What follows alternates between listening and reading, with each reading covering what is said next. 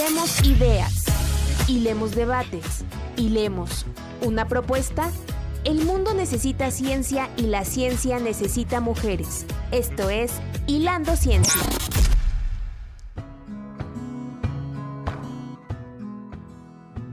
Hola, ¿qué tal? Soy Elsa Ángeles y gracias por acompañarnos en la décima edición de Hilando Ciencia, un esfuerzo radiofónico por colocar en el debate público la importancia de las mujeres en el mundo científico, pero también las difíciles condiciones de desigualdad en que se desarrollan. Hoy tenemos como invitada a una doctora en historia contemporánea, cuyas líneas de investigación principales son la historia social desde la perspectiva de género espacio, tiempo, diversidad y ciudadanía en didáctica de las ciencias sociales. Se trata de Matilde Peinado Rodríguez, profesora titular de la didáctica de las ciencias sociales en la Universidad de Jaén, España. Pero antes, los invito a escuchar una breve semblanza de nuestra invitada.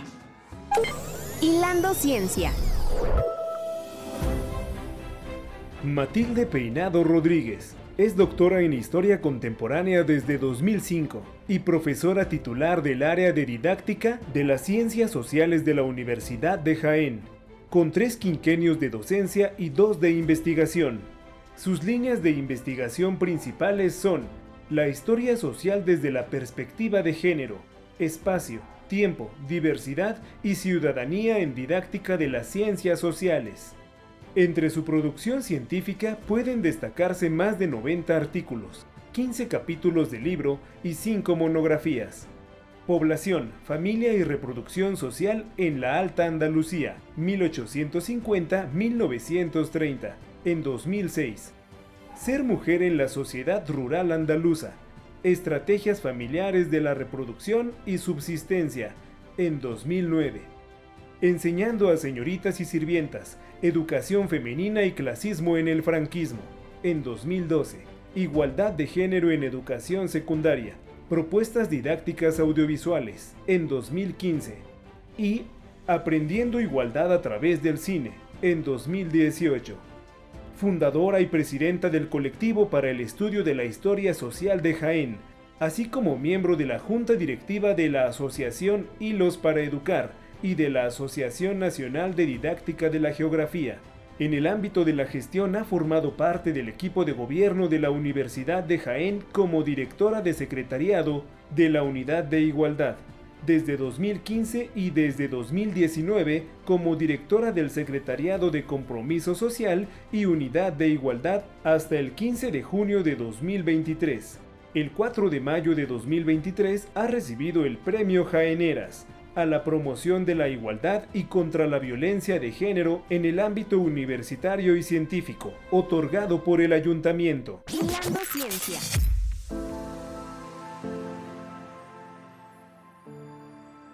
Matilde Peinado Rodríguez, muchísimas gracias por aceptar esta entrevista. Nuestros radioescuchas ya pudieron escuchar más o menos cuál es tu trayectoria, doctora en historia contemporánea, pero lo más interesante, tus líneas de investigación. Eh, todo desde una perspectiva de género, espacio, tiempo, diversidad, ciudadanía y esto de la didáctica en las ciencias sociales. La verdad es que muero por hacerte 25 mil preguntas, pero solo quiero una. ¿Qué es exactamente por donde tú caminas como historiadora? Bienvenida. Pues nada, muchas gracias a vosotros, a vosotras por, por pensar en mí para, para hablar en este espacio eh, yo encantada de que me escuchen desde el otro lado y, ojalá que estuviéramos ahí y, que nos pudiéramos ver en directo en México, que sí tiene que estar ahora eh, estupendamente, mucho mejor que aquí, que estamos casi a 40 grados, estamos en, un de ola de calor total. Pero algún día estarás por acá y te, y te casaremos. Sí, sí, seguro, seguro que sí, porque hay otros compañeros que, están ahora allí de estancia. Bueno, pues nada, eh, sí que es verdad que hay una línea transversal que, bueno, que recorre todo, toda mi trayectoria investigadora y yo creo que siempre que investigadora al final acaba siendo docente y fundamentalmente vital, ¿no? Porque en el caso de, de la mujer y de la perspectiva de género hacemos vida a nuestra investigación y, al, mismo tiempo eh, la investigación se proyecta hacia la vida de las personas y en este caso al reconocimiento y a la visibilización de las mujeres en la historia, ¿no? que es uno de los objetivos principales. Desde los inicios hasta la actualidad, ¿qué ha evolucionado? Bueno, pues yo he evolucionado como persona, he evolucionado como investigadora, pero hay un, un eso que recorre, ¿no? Una idea central, un anhelo que recorre eh, toda mi trayectoria investigadora, ¿no? Que, que es el reconocimiento eh, o la recuperación de las mujeres como sujetos históricos, ¿no? Como, mm. como sujetos eh, que hicieron historia, que, que, que protagonizaron la historia, que forman la mitad de la humanidad y en ese sentido em, supongo que veis que está relacionado también con la construcción de la historia desde abajo, ¿no? con recuperar pues a, toda, a todas las personas em, desde su calidad de, de sujetos históricos, ¿no? para que también el alumnado, tú decías, que, que eso de la didáctica de las ciencias sociales, bueno, eh, yo soy historiadora, en, eh, la tesis la hice en historia contemporánea, pero esa ya, el proceso de elaboración de la tesis yo lo estaba simultaneando con dar clases, yo era profesora de educación secundaria en ese momento oh. eh, de historia, ¿no? Entonces hay gente que llega a la investigación, a la didáctica, yo llegué primero a la didáctica y después hice investigación sobre didáctica. ¿Qué hacemos en didáctica de las ciencias sociales? Reflexionamos sobre la enseñanza-aprendizaje de las ciencias sociales y su aplicación eh, a las distintas áreas de análisis, de, en este caso, del proceso social, ¿no?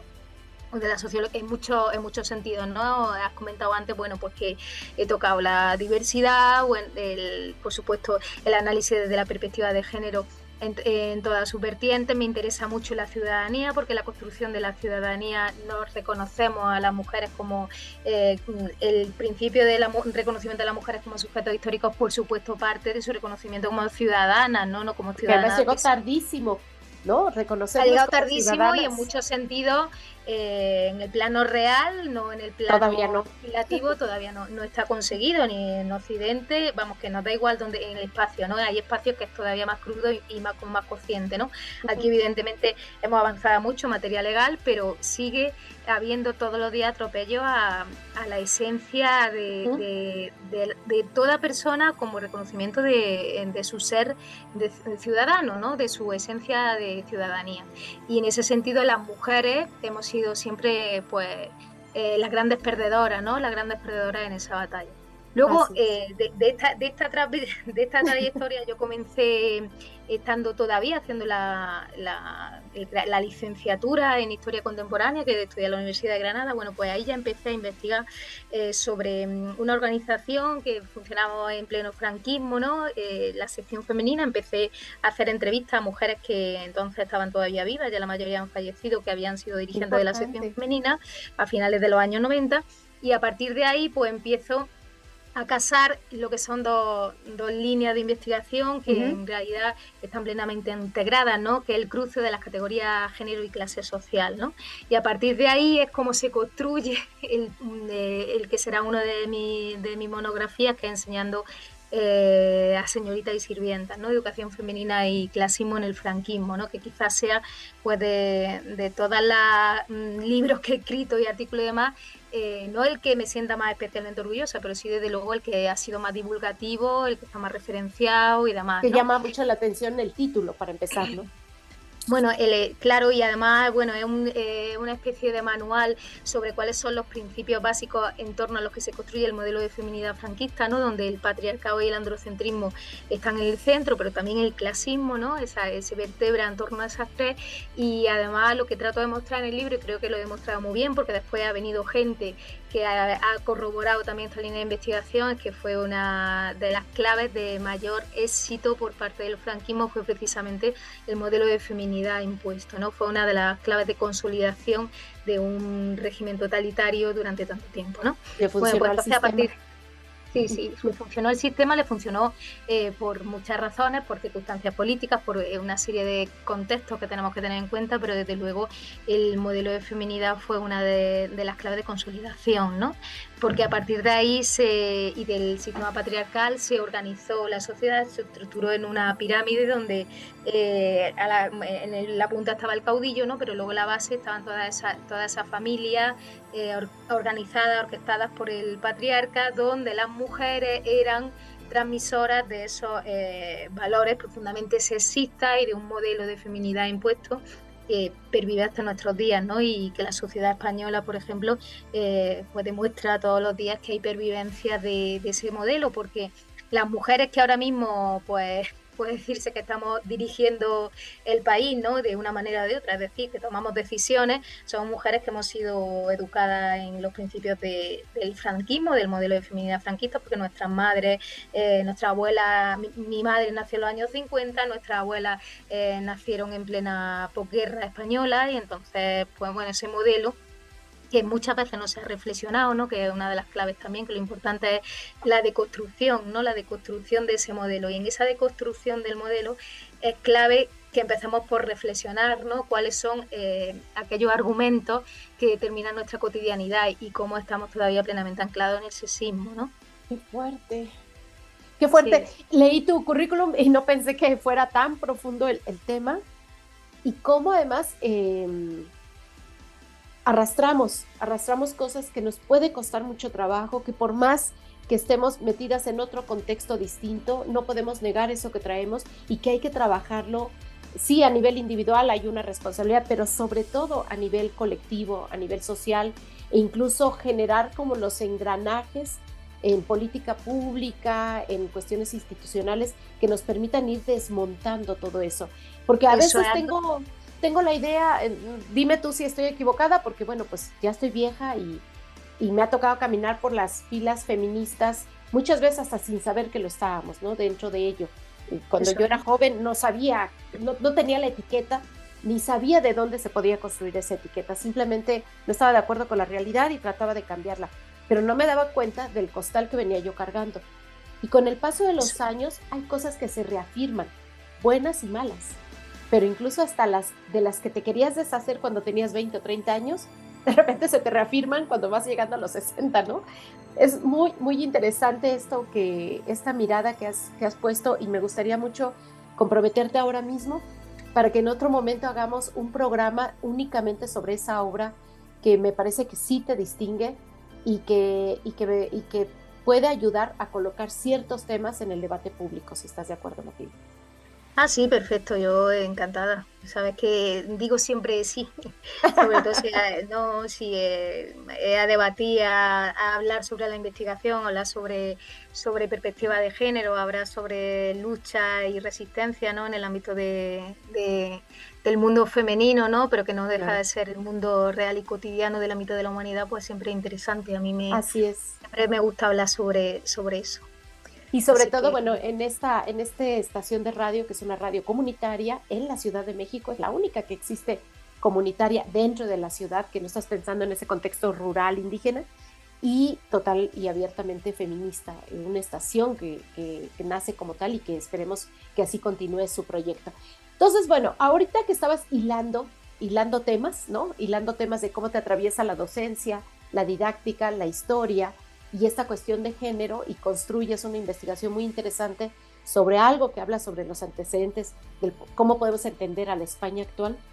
Eh, me gustaría mucho plantearte antes de que entremos al tema tuyo, tuyo como investigadora, de manera muy rápida.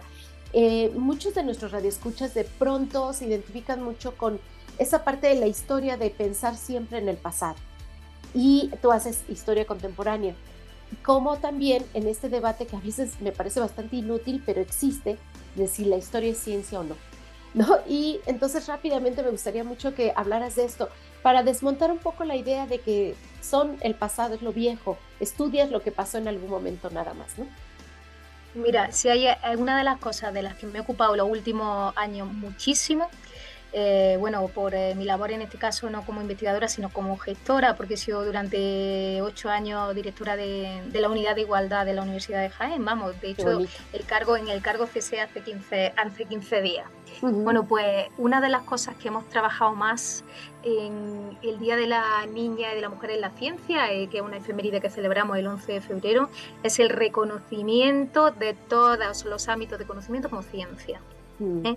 ¿Por qué? Porque siempre que hablamos de ese día, pues nos, imaginamos a las mujeres en un laboratorio investigando con un microscopio y tal, ¿no? Y ya hace mucho tiempo que, yo, precisamente, a lo mejor por mi implicación directa, porque soy humanista, eh, he, intentado siempre que todas las ramas de conocimiento, las principales ramas de conocimiento de esta que están en la universidad o que están en, el ámbito de las universidades sean reconocidas como ciencia, con una metodología, con un proceso concreto, ¿no? De análisis científico, ¿no?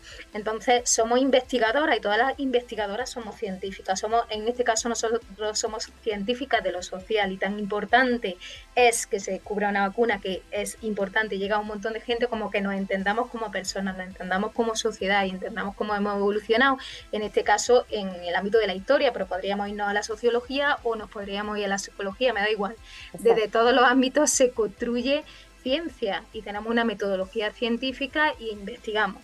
Somos investigadoras y somos científicas, ¿no? Entonces, en eso me ha ido mucho tiempo y mucho empeño, desde el ámbito también de la gestión, porque es importantísimo que se visibilice. Entonces, yo quiero que se me visibilice en un archivo o que se visibilice a la arqueóloga en las excavaciones, o que se, visibilice, a la psicóloga que está eh, experimentando con ratas, es que me da lo mismo. Todos los ámbitos deben ser. Y también investigamos, porque yo ahora estoy en didáctica de la ciencia social, investigamos en el aula. Investigamos metodologías de enseñanza-aprendizaje nuevas. Entonces, si yo estoy trabajando con educación infantil, estoy investigando cómo, está, cómo esos niños y esas niñas perciben la realidad, cómo, cómo aprenden, cómo construyen su propio aprendizaje, y estoy investigando también desde el ámbito pues, de la pedagogía, de la didáctica específica y demás, ¿no? O sea que no solamente estoy convencida de eso, sino que soy una peleona con esa porque es que seguimos con los clichés y los estereotipos cada vez que hay una celebración desde el punto de vista de, las mujeres en la ciencia, donde hay que sacar a la gente con bata, a las niñas en un determinado eh, modelo que no dejan de ser una representación, yo que sé, de un 10%. El resto de la gente, ¿dónde está? El resto de la gente que investiga, ¿dónde está? ¿no? Y quiero que haya referentes para la niña en todos los ámbitos.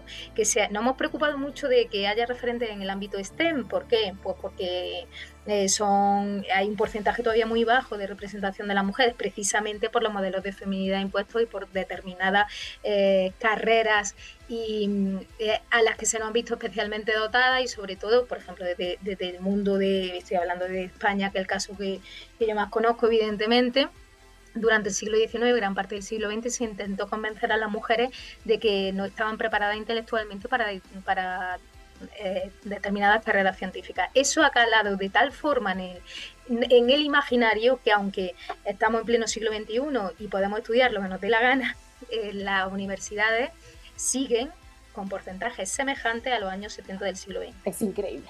Eh, en España, en Andalucía, en Jaén, en la Universidad de Jaén, los datos de la Universidad de Jaén yo los tengo todos porque es que los lo he estudiado yo y, y los hemos sacado nosotros, ¿no? Pero que nos vamos a cualquier universidad andaluza y es igual, ¿no?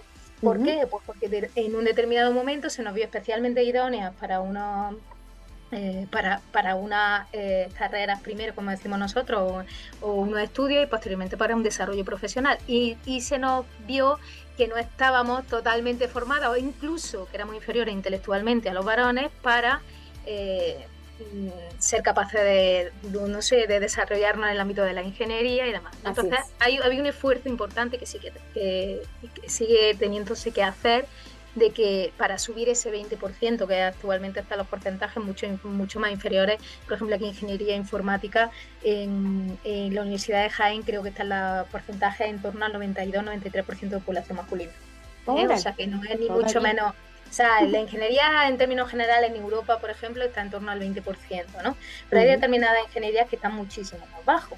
Luego tenemos el, caso opuesto, que es, por ejemplo, educación infantil, que yo doy clase en el grado de educación infantil y tenemos eh, clases con un 98% de población femenina. ¿Por qué? Pues porque desde, pequeñas eso se vio con una prolongación de la maternidad para la que estábamos especialmente dotadas las mujeres.